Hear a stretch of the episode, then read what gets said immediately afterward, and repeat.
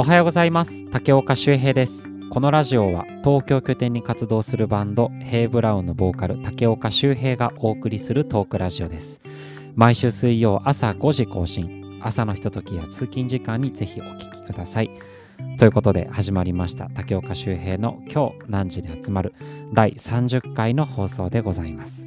そして本日は、えーゲストに来ていただいております。ヘイブラーの2人です。よろしくお願いします。よろしくお願いします。よろしくお願いしますもうねゲストっていうかあのメンバーというか そんな感じなんですゲスト2人です。はいよろしくお願いしますますあれだ。前あの指摘があった通りあの最初に自己紹介していただいていいですか？あー、オッケーはいは、はいい。はい、立花洋平です。こっちです。はいはいー。はい、えー、三谷大地です。こっちです。はい、お願いします。えっと、どうしようかな。そしたら、じゃあ分かりやすく、傭兵の声は左側から聞こえるようにしとくわ。で、大地の声、右側からちょっと聞こえるようにしとく。サラウンドな感じ。うん、そんな感じでお願いします。は はい、なんとなくね、よろしくお願いします。はい。えっと、今回、そのね、ヘイブラの2人に来てもらったっていうのも、えー出てもらったのも、今回は、えー僕のこの京南ラジオがですね、えー第30回の放送ということで、えっと、ね、記念すべき、記念記念すべき第30回。第30回。え30回はいで珍しいけどね、記念ーね。そうね、せめて 50, 50 回とかだよね、多分。せめて。そうね。うん。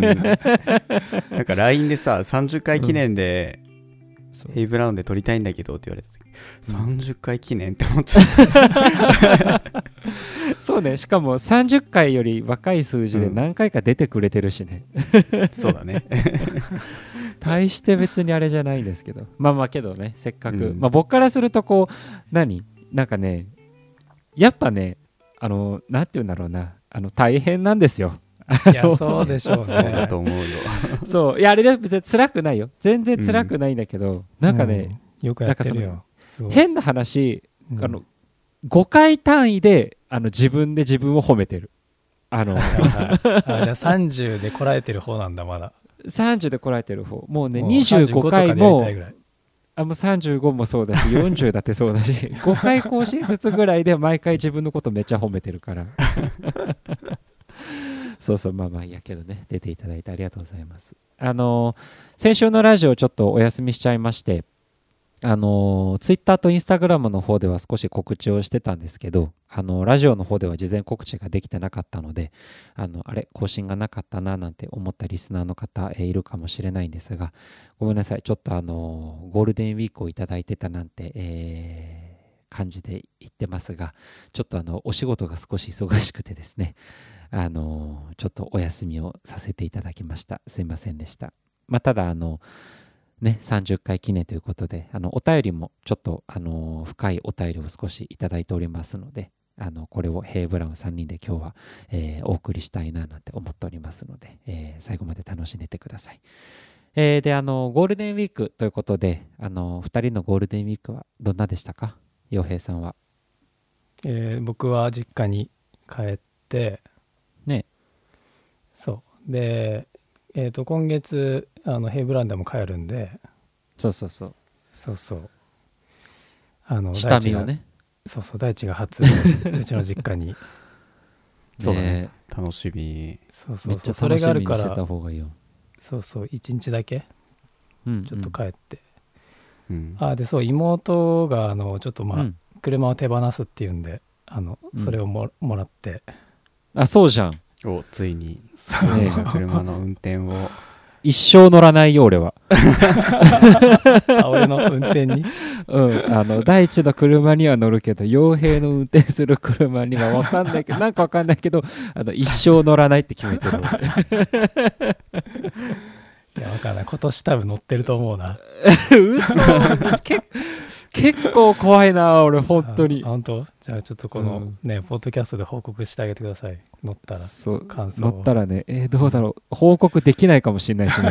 もそうだね。言えない、言えないレベルかもしれない。う そうそうそう言えないレベルかもしれない。そう、だからまあゴールデンウィークは遠出もせず練習してましたね。うんうん。うん運転の。そうね。結局ゴールデンウィークって結局そうなるだろうなと思うわ。いや、そう、まあ、そ運転の練習すらできなかったぐらいかな。もう車多すぎて。うん。あけどそっか。そっか。今もう傭兵はじゃあ手元に車があるんだね。そうそう。うわなんか変な感じするな。そうなんですよ。でなんかそう。あの大家さんの今借りてるマンションの近くの駐車場なわけ、うん。ううんん。えっと隣に畑あってさ。ほう。でなんか挨拶したらキャベツくれたんだよねいやおめでとうございます。それはおめでとうござい掘ます。り話。い。いスタートを切りま幸した。先いいのそれ。初挨拶で。あ今後一切くれないんでしょ。分かんないけど。なるほど、いや次はねじゃがいもとかくれるらしいよ。あそうなんだ。予告されて。良良好なね関係を。そうそうそう。あいいゴールデンウィークだったということで、はいそう。大地さんは忙しそうだったね大地。僕はそうここ一丸々1週間ちょっと仕事でフォトグラファー、ビデオグラファーの仕事で、うん。海外から来たアーティストをちょっと迎え入れて、その人たちに付きっきりでうん。もう撮影しまくるという。いいね。で昨日までだったんで今日はもうかなり新鮮な新鮮な経験、かなり新鮮な経験だね。そう、うん。結構けど楽しそうだったすごい、めっちゃ楽しかった、うん。なんかビ同じビデオグラファーでラッパーやってるうん。ちょっといかつめな黒人の方がいて、いかつめな黒人はいかつそうだな、そうそうそうそう。でいいねいいね。最高だね。かタクシーでちょうど来たところに遭遇してうん。挨拶するときに俺めちゃくちゃ怖くてうん今日はよろしくお願いしますって言ってで英語も 日本語喋れるかもしれないからよろしくお願いしますってとりあえず言ったら、うん。あ今日はよろしくお願いします。みたいな感じですごい丁寧に来て。あこの人めっちゃ優しい人だってなった。そう。わかるわかる。俺もあの前あのうちのさ店のお客さんで、割とあの海外の方結構いらっしゃるんだけどはいはいはい、俺そんなに英語喋れないからさ、うん。あのお客さんがその海外の方が来た時とかすごい構えちゃうんだけど、うん。なんかなんだっけな。なんか俺が英語でなんて言ったっけな。今あの店内が満席だからちょっとすぐご案内ができないですみたいなことをなんかなんか Today is full みたいな感じの言い方をしたのよ。うんうんうん。うんなんか Now みたいな感じで言ったらすごい流暢な日本語で「あわかりました」つって ファー変えられて「ああ日本語で喋ればよかったな」と思って。堪本当ごめんなさいとはすごい思ったけど。あるよねすごい気持ちわかる、うんそうそうそう。うん。うんけどまあ大地はねけどじゃあそれもそれですごい有意義なゴールデンウィークだった、楽しかったです、そう僕はあのゴールデンウィークはあのくっそ忙しかったんで 明日からあの徳島の方にやっとあの旅行で行ってまいります、はいはいはい。いいね。そう。そう片道5時間で、え ー明日は始発でやばいね。そう行ってくるんですけど。途中に船とかはないうんんだね。船とかじゃなくてないないなんかねそういうのもいろいろ見たんだけど、うん。なんかこうまあなんかちょっと大変そうだったから普通に岡山まで新電幹線で行って車で渡るってこと？あそう特急でねそう渡るそうそう特急。なんて読むんだろうあれ。南風南風って書いて。南風？あれ？なんかせせ瀬戸大橋とかあの辺じゃなくて。瀬戸橋。とかじゃない、うん。あじゃない。違うんだ。うえんだった気がする。ごめうんん。あんま聞かないで。ちょっと違った情報が出てくるかも。あんまちゃんと調べてない。すだちだねすだち。あれ香川かな？うん。うん。えっとね徳島はすだちだよね。あれすだちじゃなかったっけ？うん。そうだと思う。うんううん。んあれ待ってちょっと確かな情報を言おう、うん待ってそうだね。徳島ねなんか俺は香川のイメージだったけど違ったっけ？徳島か。えっとね徳島えーすだち。すだちえ徳と島すだちです。合ってます、はい。あよかったよかった。なんかあと踊りとかあったよね。徳島すだちで合ってます。なんかあんまやめなそうやってちょっとよくわかんない。情報言うの。なんとか踊りまあまあけどね徳島に行ってきますんでちょっと僕は明日からちょっとお休みをいただくんですけれどもはい。あのリスナーの方はね、えー有意義なゴールデンウィークが過ごせたのでしょうか。えーとすいません。もうああよかった。はいはいはい、はい、ありがとうございます。そうあのあそうだ。忘れてた。今日はねあのヘイブラウンはリモートであのーラジオ収録をしておりますので、はいはいはい。そうですね。ちょっとなんか久々だね。新鮮な気がするけど、うんうんうん。うん。ちょっとした前はねラグもあったいりするかもしれないね。あそうそうそう、うん。まあねそんな感じでお送りいたしますので、とりあえずじゃあ今週もよろしくお願いします。よろしくお願いします。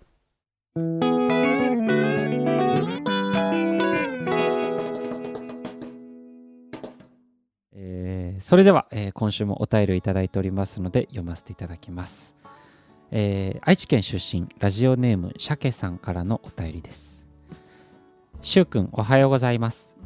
朝から少し重い話になりますがあえてお便りを送らせてください、先日祖母を亡くしました。突然のことで現実味がないまま祖母のもとへ向かい葬儀と初七日法要までを無事終え自宅に戻ってきました、えー現実を目の当たりにするたびに心がぐちゃぐちゃになるのですが正直未だにピンときていない理解できていない部分が大きいんです、えーお骨を見ても点と点がつながらない。人間って何だろう？なんで生まれたのか？生きるって何だろう、えーそんな答えの出ない漠然とした問いに沈んでいくばかりですそこでですが、しゅうくんにとって生きるって何ですか、えー死との向き合い方を教えてほしいです。とても難しい問いですよね。すみません。えー答えが出なくてもいいです。しゅうくんの言葉にヒントを見出したいんです。えー季節の変わり目、寒暖差も激しいですが、お体にお気をつけてお過ごしください。えーというお便りをいただいております。えー、シャケさんありがとうございます。えっと、今回はあのヘイブラウンのね2人にも今回出てもらってますのでちょっと3人で、えーお答えというかはい。あのまあね、はい。少し重い話になりますがっていうふうに書いてくれてますがまああのね確かにちょっと重い話ではあるんですけど。うん。まあただなんて言うんだろうな。あのまあ生きるって何ですかと。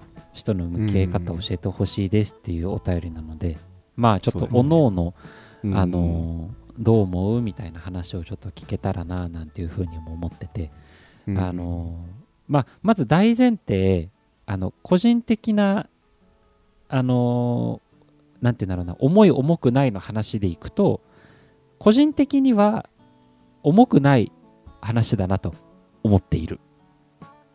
うんうん。あのもちろんなんだろうな。今このね鮭さんが送ってくれたお便りが送ってくれたのが確か23週間前になっちゃってるのであのちょっと、うんまあねうん順番に読ませていただいてるので少し取り上げるのが少し遅くなっちゃって申し訳なかったんですが、まあ、今からは23週間前ということでもしかしたらねあのもう気持ちの整理とかもついてるかもしれないんですけどあの一応このお便りをいただいた時はちょっとまだあのなんだえっ、とまだモヤモヤしてるというか、まあ、まだピンときてないと。はいはい。あの現実を目の当たりにするたびに心がぐちゃぐちゃになってしまうという状態だったみたいでうん。あのもちろんねお気持ちはすごくこう、うん、似たような経験は僕にもあるのですごくわかるんですがまあそれも含めて自分的にはあの、うん、人が亡くなってしまうことはもちろん寂しい気持ちと,、えー、と心が重くなるのだったらちょっと俺的な別の話でそんなにこう、重いトピックではないのかなというふうにも思っているのでまあそんな話もちょっとはできたらななんて思っているんですが、まあ、一応今回はあの2人がねあのゲストというか今回出てもらってますので、えー、とちょっとまず2人から。あのごめん俺 逃げるわけじゃないよ。なんかそのそれについてのプロみたいな。あの専門家の方からあのちょっとご回答をいただきたいなと。いやいやいや。まあどどうですか？ちょっと漠然とこのお便りを、えー見てまずじゃあどどうしようかな。どっちからいく？どどう？2人ともどうよ、えーっと、うん。そうね。僕らと年が近いし、うんうん。うん。この鮭さん。うん、25歳って書いてくれてますね。そうで俺もおじいちゃんおばあちゃんはもうみんな亡くなっちゃったんで、うんうん。すごく気持ちはわかるし、うん。うん、まああとはどういうね突然かあとおじいちゃんおばあちゃんだったらねもうなんとなくうん。分かってたっていうパターンもあるし、うん。うん、で僕の場合は一緒に住んでなかったんでうん。あのそうね。うん。大丈夫？あのなんか。みんなあれだからね。今俺たちこれ話してる BGM では旅猫の休日のあのインストがかかってるかあら本当に？割とあポのップにしようとそうしてる。ポップになってるから大丈夫。うん。あのそう俺もねかなりポジティブな方なんでうんううんんすごいその時は落ち込むけどうん。あのできるだけ関係ないことをしてうん。時間を過ごしてうん。で後から楽しい思い出振り返るようにしてるかなうんうん。とは思うけど。うん。でこの前なんかすごいいいなと思ったのはうん。そう実家帰った時に写真がいっぱい飾ってあってうん。うん。その、まあ、お父さんが見つけた全然お父さんも見たことなかった写真とか。うん。なんかそうそういうの見てなんかこうなんだろうな。まあし死んじゃったから見れたわけじゃないんだろうけどうん。なんかこう死んだけどその後にそのおじいちゃんだったりおばあちゃんだったり、まあ、そのその人が、えーこの僕たちの人生の中で生きているみたいな瞬間、うんうんまあ、そういうのを感じたかなといううんあの感じですね。めっちゃなんか。いやけどわかるよ。すごくわかるよ、うん。そういう瞬間があると助けられるなというか。そうそうそう。なんかこうよく言うのはさ亡くなってしまった後になんかいろんな自分のえっと要は知らない例えばじゃあ自分にとってのおじいちゃんとかおばあちゃんだったら自分が生きてきておじいちゃんとおばあちゃんと過ごしてきた時っていうのはもちろん覚えてるし自分たち自分の思い出の中に残ってるけど例えば自分のその何おじいちゃんおばあちゃんだとしたら自分のお父さんお母さんとおじいちゃんおばあちゃんが過ごした時間とか自分の兄弟がおじいちゃんおばあちゃんと過ごした時間とか自分の見えてないところでの話とかそれこそ写真もそうだけどなんだね、亡くなった後にそういうのを目にすることが多いような気がするのよ。うんなんかこうまあ、どうしてもそうなっちゃうそうそうそう。のかな。なんか生きてるうちはさ、どういう時間過ごしたのなんて話す時間もまあそうはないかもしんないから、ううん。んだからそういう意味でもなんか自分の知らない姿をそこで逆に知ったりとか、まあ、変な話こう覚えてたりそういう話を亡くなった後にみんなでするっていうことがすごく大切なことっていうのはよく聞くなと思うし俺もすごく大切だなとはすごい思う。うん。うんまあ、向き合い方的にはうんすごいなんか個人的にはなんかこうあそういう方法が自分には合ってるなっていう感じた瞬間かな。うんうんうん。なるほど。じゃあ第一は？えーっと そうだな。ちょ僕の場合はうん。あまり同じようなことが今までなかったのでああのみ身近でっていうのがあんまそう身近でなくなったっていうか人がそういなくてああなるほどね。そうそうそうあまりなんて言うんだろう同じように答えることはできないのだけど、うんうん。そうだな。僕の場合、うん、向き合え合わない感じするんだよ。なんかすごい現実味に現実に落とし込めなくてすごい、多分ふわふわとあの夢の中にいるような感覚になるんじゃないかなってすごい。なんとなくそれはえっと何？亡くなってしまった、まあ、人と自分がどういうこと？夢の中に。あごめんえっ、と亡く,、ま、亡くなってしまったことに対しての現実っていうものが、多分すぐ受け入れられなくてああなるほどね、えっ、となんて言うんだろう。なんて言うんだろうな。えーまだ亡くなってないんじゃないかというかうーん。ななんて言うんだろう。ふわっとしたちょっと現実に多分ま落とし込めなさそうな感じがうん。しています。でだからどその時にどう向き合うかってちょっとまだ分からなくて。なるほどな。そうけど自分の中ではうん。あまり死っていうものに対してそこまでネガティブなイメージが、うん。うん、ないというか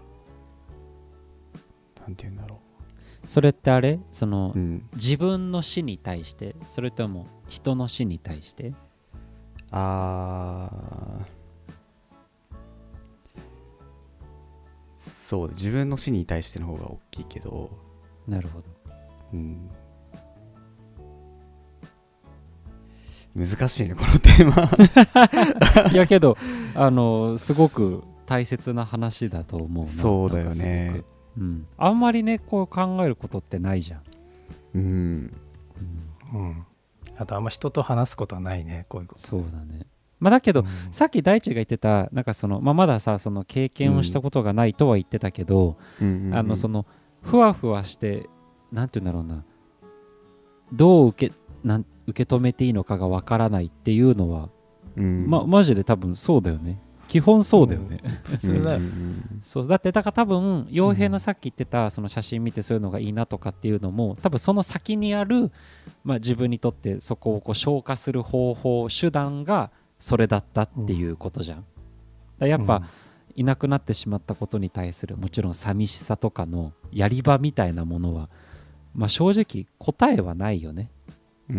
うん、うん。うん、忘れるわけでもないしね、なんかみんな答えはないんだって思えたら、うん、まあ、少しは楽なのかもしれないけど。あーおーなんかいきなり確信につくこと言ったね今。いやなるほど。みんなまあ答えがないんだって気づけたらね、特に俺らの年齢がうん。まだそういうね20代だし、うん。まあ、もちろんね人によっては全然経験してる人もいると思うけどうん。そうね。年上の人のアドバイスも聞けたらいいかもな。こういう時は、うん。うんそうですね確かに。なんか俺の話になるとえっとなんかね俺今回このお便りを取り上げるってなって2つぐらいなんかねこうポジティブというか自分にとっての感覚ってちょっとなんか違うのかなどうなのかなっていうところはあってちょっと2人にも聞きたいんだけど、うんうんうん。なんか下手したら不謹慎になるかもしれないからそうだったらちょっと止めてほしいんだけど、うんはい。う んあのちょっと周平ストップって言ってほしいんだけど。あのまず一つがあの、まあ、これはあのなんだ？あれなんだけど俺その友達を前亡くしちゃったことがあるじゃん、うんうんうんそう2人もそれは慰めに、えー来てくれたことがあったけど。あのその時にあの友達たち6人7人ぐらいでえっとお家に招待いただいてその友達の親御さんからお家に招待してもらって、であのなんて言うんだろうなお線香をあげに来てほしいと言われてでお線香をあげに行ったわけですよ。で俺はまだそれこそ死んでしまったことに対する、えー受け入れができなかったからあの本当にそれこそふわふわした状態で行ったわけ。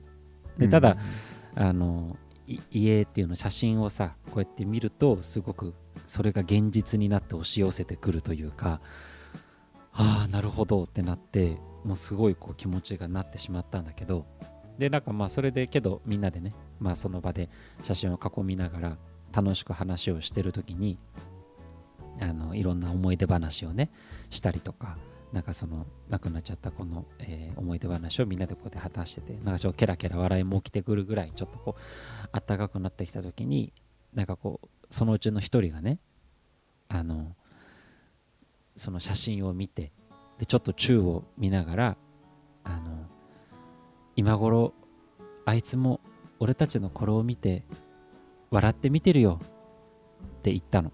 うんうんうん。でそしたら周りの俺の周りの5人ぐらいがみんなそれに対してうん。みたいな感じだったの。うん。うん。うんで俺はあの内心あのは？あってなっちゃって あの 違うなんかそれはあの、なんかねその流れ的になんかみんなこれ笑って上で見てるよってうんみたいなその感じが俺はなんか入り込めなかったの、なるほどね。なんかね。あのそうそうそう。っていうのもあの俺はその子が亡くなっちゃったらまああの自分で命を落としてしまった子だったんだけどうん。俺はその子に対して怒りがすごい強かったのよ。あの、うんうんうん。まあどうしてだじゃないけどもちろん、うん。あの何それにはそれなりの、まあ、ちゃんとしたというかいろいろ理由とか事情はあるからそれはそれとしてあれなんだけどやっぱ自分にとっては大切な友達だったしなぜその道を選んでしまったのかっていう気持ちがすごい俺は勝ってたからうん。今この場でケタケタこうみんなで笑いながら話し合ってるのを今頃これ笑って見てるよ。うんって言われてもいやいやいやちょ待て待て待てと。そんな なるほどね。なんかこうそんな感じじゃ許さねえよみたいな気持ちだったわけ。うん。俺的には。はいはいはい。なんかこうなんだったら今もし会えるのであればひっぱたくぐらいの気持ちだったから、はいはいはいなんかけどそれも実はあの2人はさ知ってるけどパーカッションの宮平真帆さんっているでしょ、うん。そう。俺が大学の頃からすごいお世話になってたパーカッションの打楽器奏者の人がいるんですけど、うん。うんその人すごい仲が良くてに、うん。なんかこう相談を俺がしたの。ちょっとこう気持ちが沈んじゃってたから、うん。そのみんなで集まる前にそのその人に真帆さんにこう相談をして実はこういうことがあってつって。でこうなんですなんて話をしたら真帆さんがすげえ明るくなんかえー？みたいな。まあ2人ならわかると思うけど、うん。あのテンションでえー？みたいな感じだったわけ。そう。うんでまあいろいろちゃんと親身に相談に乗ってくれたりしたんだけどなんかあの、まあ、周平がなんかすごいそれに対してどう思うかっていうのは自由であの、うん。もちろん寂しい気持ちもわかるけどなんかこうなんかもっといなんかねいろいろ自分なりにこうなんて言うんだろうな。気軽に考えていいんじゃないみたいなアドバイスをもらったの。なんか要はうん。結構俺が思い悩んじゃってたからなんかそれはなんて言うんだろうな周平のせいであるとかいう話ではないしなんかこうもっともっとライトに考えるべきだよと。そんなに落ち込んじゃダメだってみたいな話をその時真帆さんがしてくれて。俺はすごいそれに心がすごい救われたのよ。でまあ自分にとって一番シンプルな感情って何なんだろうなと思ったら要はそのけ何選択をしてしまったそいつに対してもう多分怒りの感情が一番多いなと思って。うん。なんかこう、話すこともなく言い訳されることもなく言ってしまったっていう。だからいまだに俺はまあねそいつが亡くなっちゃってから何年も経つけどもちろん寂しい気持ちもあるはあるけどもうなんか今は開き直ってなんかもうね俺がいつか死んじゃっていつかね向こうで会えたら、まず一言目にぶん殴ってやるぞぐらいの本当にその気持ちでいるから。うん。そう。みたいな気持ちがまず一個あるのね。なるほどね。はいはい。なんかこうその人が死んでしまうことに関してもちろん寂しい気持ちもあるけどなんかこうなんかこう例えば誰かが大地とか傭兵が今から海外に留学に行きます。どっか遠くに行ってしまいます、もちろんいつか会えるっていういつか会えるだろうって気持ちがあるからそんなに寂しくはないかもしれないけど、うん。変な話そのまま会えなくなってしまう可能性だって別になくはないじゃん。うん。要はまあうん事情にもよるとは思うけどなんか遠くに行ってしまう人がいた時に、じゃあまたいつかねなんて言いながらもしかしたらこのまま会えないかもしれないとかってなってくると、うん。そんなに俺なんて言うんだろうなそれって変な話人が亡くなってしまうのと同じというか結果的にはね死ぬまで会えなかった場合は、俺の中では、実際に会って話せないっていうのは俺の中ではそういう感覚だからもちろんそれと誰かが遠くにね旅行とか何遠くにこう住まいを移すとかっていうことと死んでしまうことをイーブンに考えるのは違うのは分かるんだけど割と感覚的にはちょっと俺の中では近いものがあるんだよねすごく。うんうんうん。っていうのがなんかなんとなくだけど今回のこのお便りを見て自分的な経験値。で一つとあとはうちの父親があの自分の、えっと、お通夜とかお葬式か。お葬式で「オーバー・ザ・レインボー」を歌ってほしいっていうリクエストがあるのね。これはもうはいはいはい。2人もなんか話したことがあるような気がするけど、うん。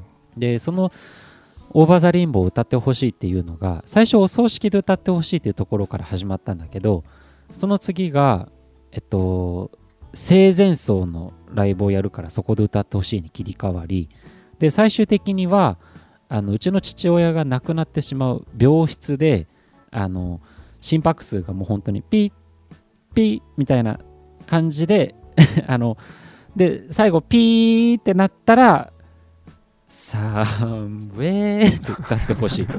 あのうちの父親の今で笑っちゃうもんななんか。いやそう今でもう笑っちゃうじゃん。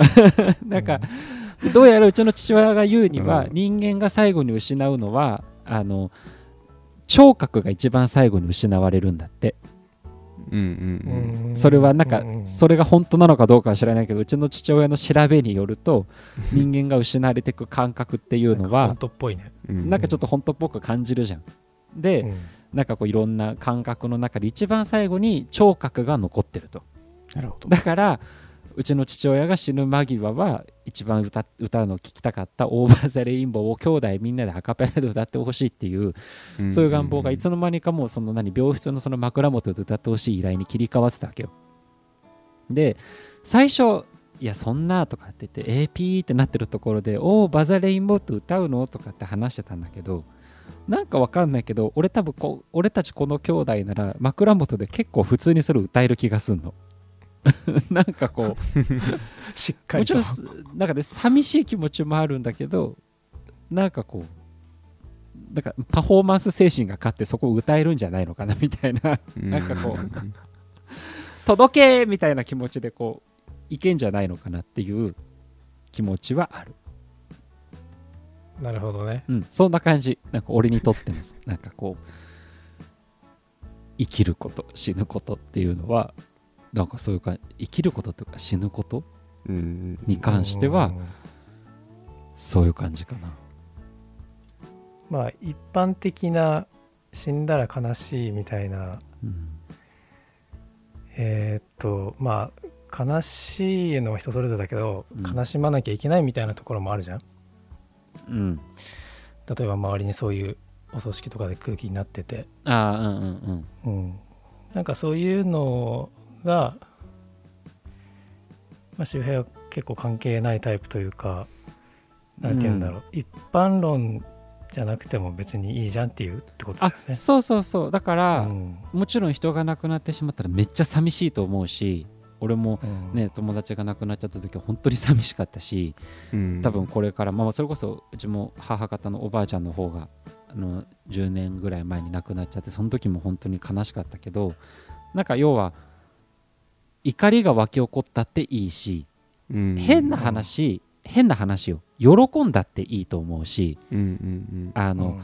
怒ったっていいと思うしなんかそのもちろんこのね鮭さんはすごく悲しみにこう、うん、すごくこう、うん包まれてしまってるんだとは思うから、喜んだり怒ったりなんてことは絶対しなくていいとは思うんだけどうん。例えばその悲しさの中にもいろんな種類があるしなんかこう寂しさの中にもいろんな種類があると思うからまあ自分なりにそこにさっき大地が言ってたこととか傭兵が言ってたことともそうだけど正解はないじゃん。うん。から、まあ、うん、まあ、あとはその人との関係はもうその人と自分でしかないから、ね、あそうそうそう。本当そうだと例えば他の人たちが、うん。ね、笑って見てるよっていうのはそれぞれの関係あだから、そうそうそう。うん。うん。だからなんかそういう感覚自分の中で感じてる感覚みたいなものがものすごく大切うんうんうん、なのかなっていうふうに。そうだね。それに素直になればよりそうそうそうそう越えられるそう、というかん。まあ確かに確かむしろなんかねうん、悲しいことも楽しいこともあそうそうそう、笑って笑い話とかできそうだしね。うん、だからあれかな？なんかそのこれでいくとなんかもう本当になんて言うんだろうな。もうそこがつくまで悲しめばいいと思う。にうんうんうん。うん。なんか別にそれを悲しみから開けられない自分が辛い。ってもし思っちゃってたらそんなことは思わなくたっていいし。うん。うん。それで仕事が手につかないんだったら仕事が手につかなきゃいいし。そうだね。うん。もちろんそれで何取引先に迷惑がかかったっていいと思うし。うん。うん。なんかもろもろ？なんかうん。まあ、怒りがあればその怒りにそうそうそう怒ったねになればいいし。そうそうそう。なんか半年間1年間悲しみで何も手がつかないんだったら別にそれでいいと思うし。なんかそれぐらい、うん、自由であっていいような感じはするよね。うん。そのうんいわゆるこれだと死との向き合い方っていうふうに考えると、うん、な感じかな。どうです ?3 人の総意としてはそんな感じでいいですか、うん。そうだね。かん向き合い方としては素直にという感じなのかな。うん。じゃあなんかもう一個のうん。一応今この死との向き合い方がメインになっちゃってたかはいら、はいはい。あの生きるって何ですか？っていうことで。はいはいはいはいちょっといいですか？お二人から。あじゃあ僕ちょっと今いいですか、うん。先に、うん。なんかそのさっき言ってたえっ、と周平がさ怒りの感情を持ったって言ってたけど、うん。そのどういう死かっていうのとどういう関係性だったとかってうん。いろんなシ,、えーシチュエーションというかいろんなものがあってそれによって残るものって変わってくるなってすごい思うの、例えばある人はすごいいろんな人になんだろうあの人はすごかったねというかあのうんなんだろう愛が残ったりとかうん。怒りが残ったりとかそうそうそう。本当に死によって関わってきた人に影響を与える与える？うん。でなんかそれを考えると生きる生きるっていうことうんとどう生きるかってことがすごい自分の中でうん。なんか明確になっていくというか僕の場合は。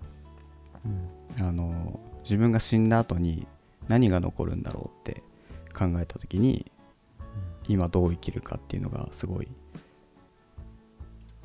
なんか歩み方としてしっかりなっていく。例えばなんて言うんだろう。えー自分の次の世代とかのことを考えて、なんて言うんだろう。変な話。何かのきっかけで例えばお酒とかドラッグとか、すごい自堕落な生活を送ってうん自殺をしてしまうみたいないううん可能性だったりし、はまたなんだろう。大統領になって国をすごい良くしていい影響を与えたりっていうこともあるしなんかその中で自分が死んだ時に残るものがすごいいいものであってほしいなってうん思う。うん。ネガティブなものじゃなくて自分に関わってくれた人たちにとって愛のあるものというかうん。あのいい影響を与えるものになってほしいってすごい思うからこそ、なんだろう、えーすごいネガティブになってしまうこともあるけどうん。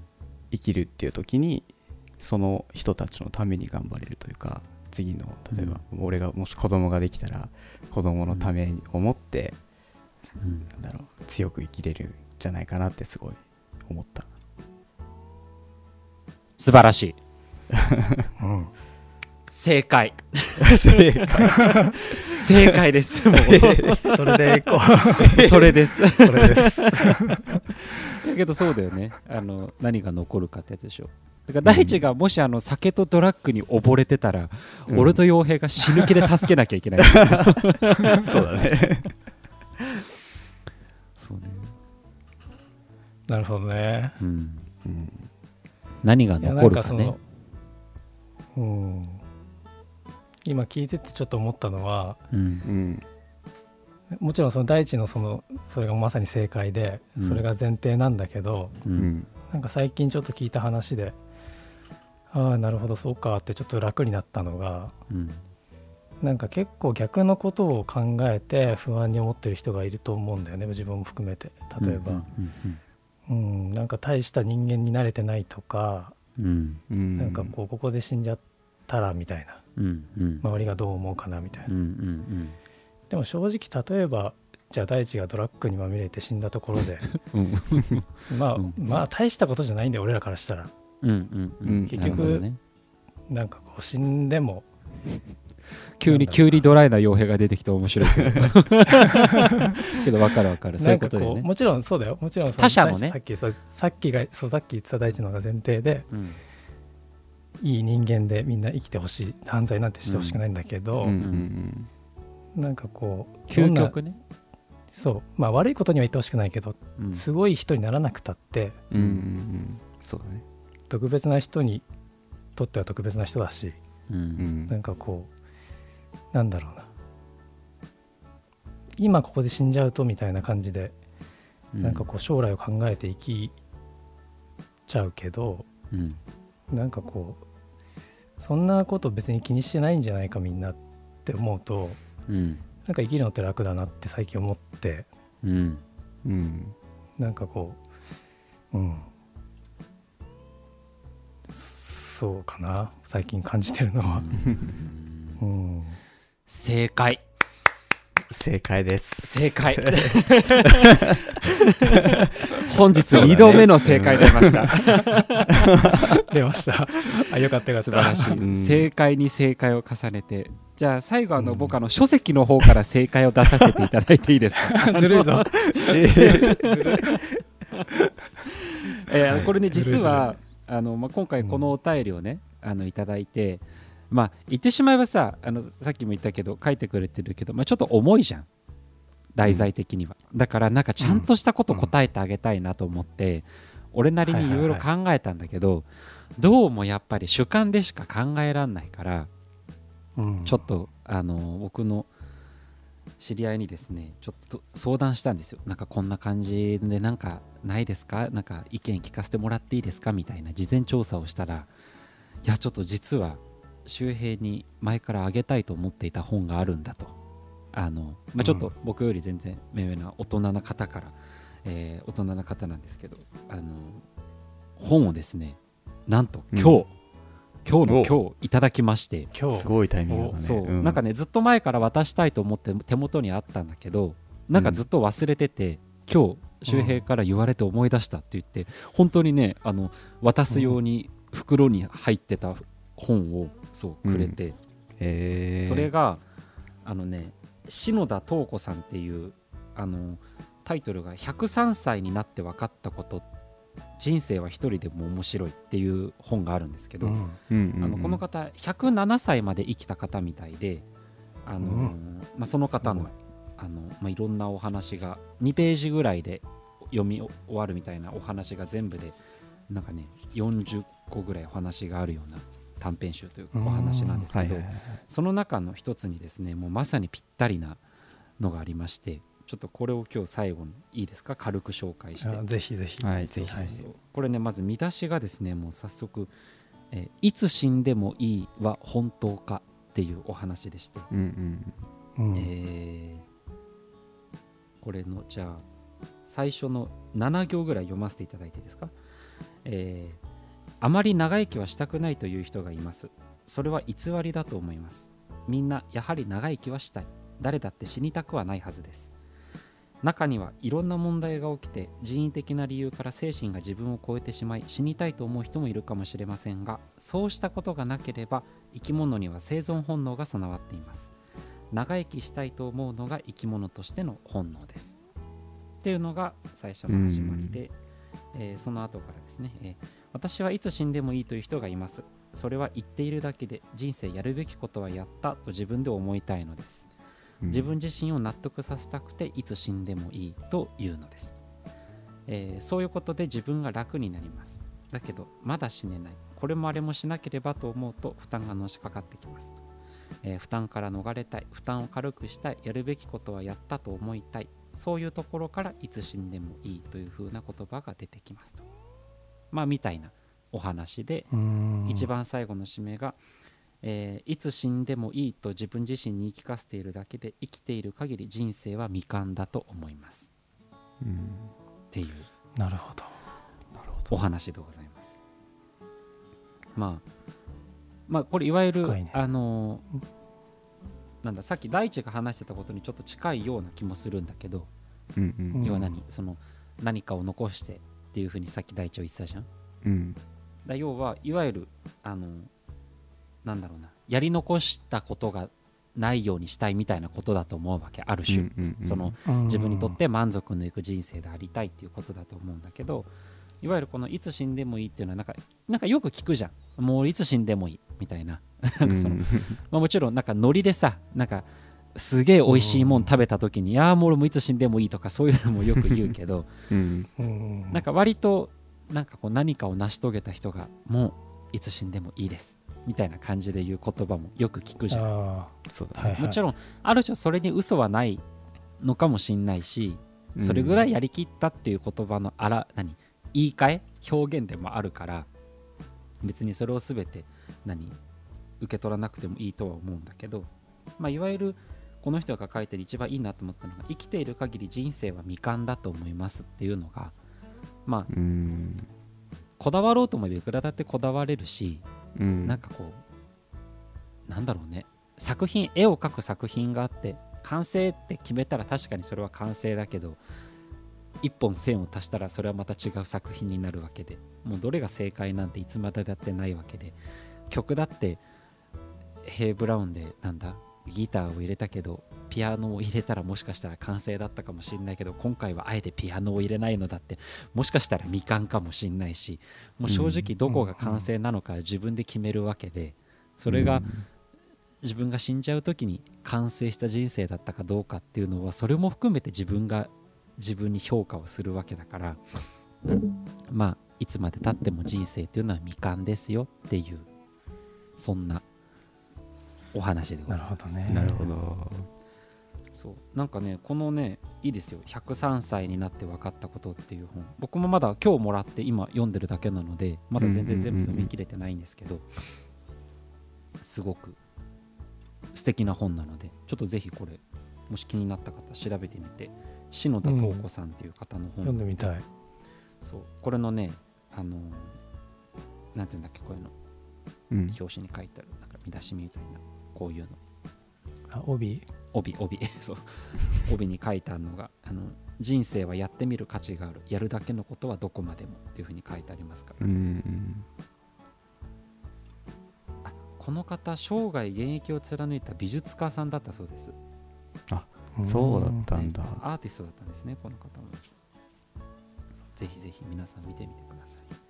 まあこんな感じでちょっと今日は長々とヘイブランでお話をしちゃいましたが鮭さん。はい。はい。はい。少しでも力になれたかでしょうか？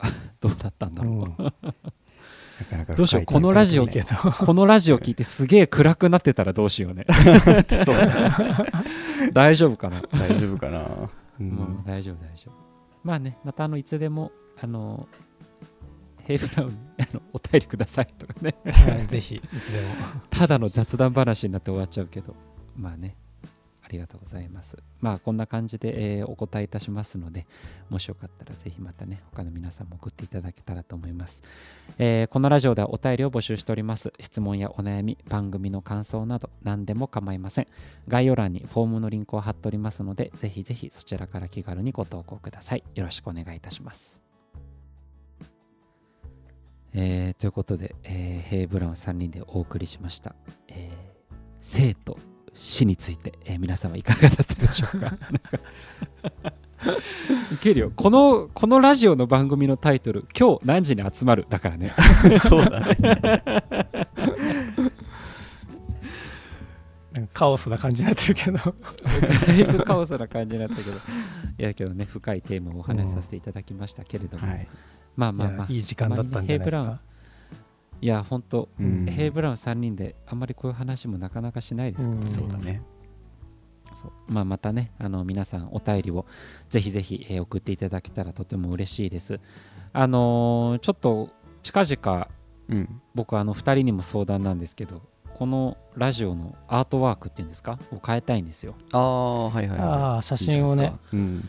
そうそうそう。あの一応あのシーズン1に、はい。あのちょっとそろそろピリオドを打ちたくてですね。おおーおかっこいいねないんかそれ。あの、うん。そうシーズン2なんかちょっとコーナー作りたいんですよ。あいいじゃんいいじゃん。ねそうなんかないかなと思って。うんうんうん。なんかいないですか、コーナーこんなのやったらどう？だからほら俺がこの前言ってたなんだっけ？あのブラウンさんを片っ端から紹介して 今日のブラウンのコーナー。出た出た出た。世界中のブラウンさん紹介していくんでしょ そうね、はい、いっぱいいます。最初の方はあの著名なところからね。ねそうジャクソンブラウンまあデイブブラウン何とかから攻めてうん。チャーリー・ブだラウンんだんもうなんか、うんだんだんあのよくわかんないブラウンさん出していくんでしょ。そうね。あのアメリカのなあのニューヨークに在住のみたいな全然わかんない フランスでワイナリーを経営しているみたいな。ちょっとでもそれがそういう方が面白いかもな。意外と。確かに。俺どうだ俺の知識めちゃくちゃ浅いけどいいのそれ。毎回。確かに。いやでもまあただウィキペディア読み上げるいそうだからねブラウンってね。まあそうかうん。分かった。じゃあそれも一つ視野に入れとく 世界中のブラウンさんを紹介していく知りたいかな。楽しいんかなそれ。本当に5分ぐらいのコーナー。本当だよね。今日ねそうなんかね、うんうんうん。そういうコーナーをなんかちょっと作りたいので、あいいと思のそう2人からもなんか欲しいし、う、うん。ぜひあのお便りであのちょっとお力いただけると助かりますリスナーの方も、うんうんうん。シーズン1終わる前にちょっといろいろトライしてみたら。あどういうこと？なんかコーナーのお試し版みたいなやつブラウンさんとありあえずやってみて。シーズン1で何回かちょっと練習をしてみてってこと？そうそうそう。あーでリアクションでね採用どうかみたいな。あーなるほどね。OKOK あじゃあ来週ちょっとブラウンさん紹介してみるわ。ああいいじゃん。オッケーオッケーじゃあ世界中のブラウンさんうん。あの一人目うん。みたいな感じで、うんじゃあちょっと紹介します。じゃあちょっと一人目のブラウンさんだけちょっとどうしよう。誰にしよう。あそれはサプライズでいいんじゃない？わかった。じゃあちょっと来週俺。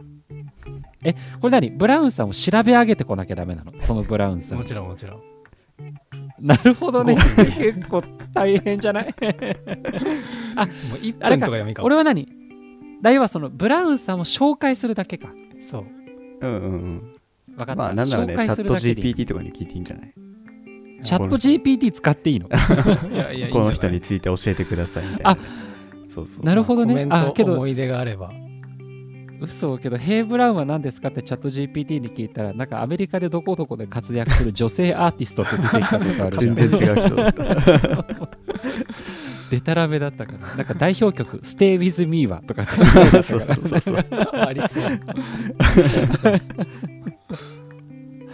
わかりました。じゃあちょっと来週からね、あのなんかちょっと分かった。試験的にそのうん。世界中のブラウンさんもそうだし、ん。ミニコーナー何回かトライしていくので、ぜひあのこんなコーナーどうですかみたいなのもあったら、ぜひぜひ、ね。うん。あのお便りと送っていただけたらとても嬉しいです。よろしくお願いします。えーそれでは、えー第30回の、えー、京南ラジオ、え2人に来ていただきました。2人ともありがとうございました。あありがとうございました。たえー京南ラジオ第30回の放送最後までお聞きいただきありがとうございました、えー SNS などで「ハッシュタグ京南ラジオ」ひらがなで京南カタカナでラジオですね。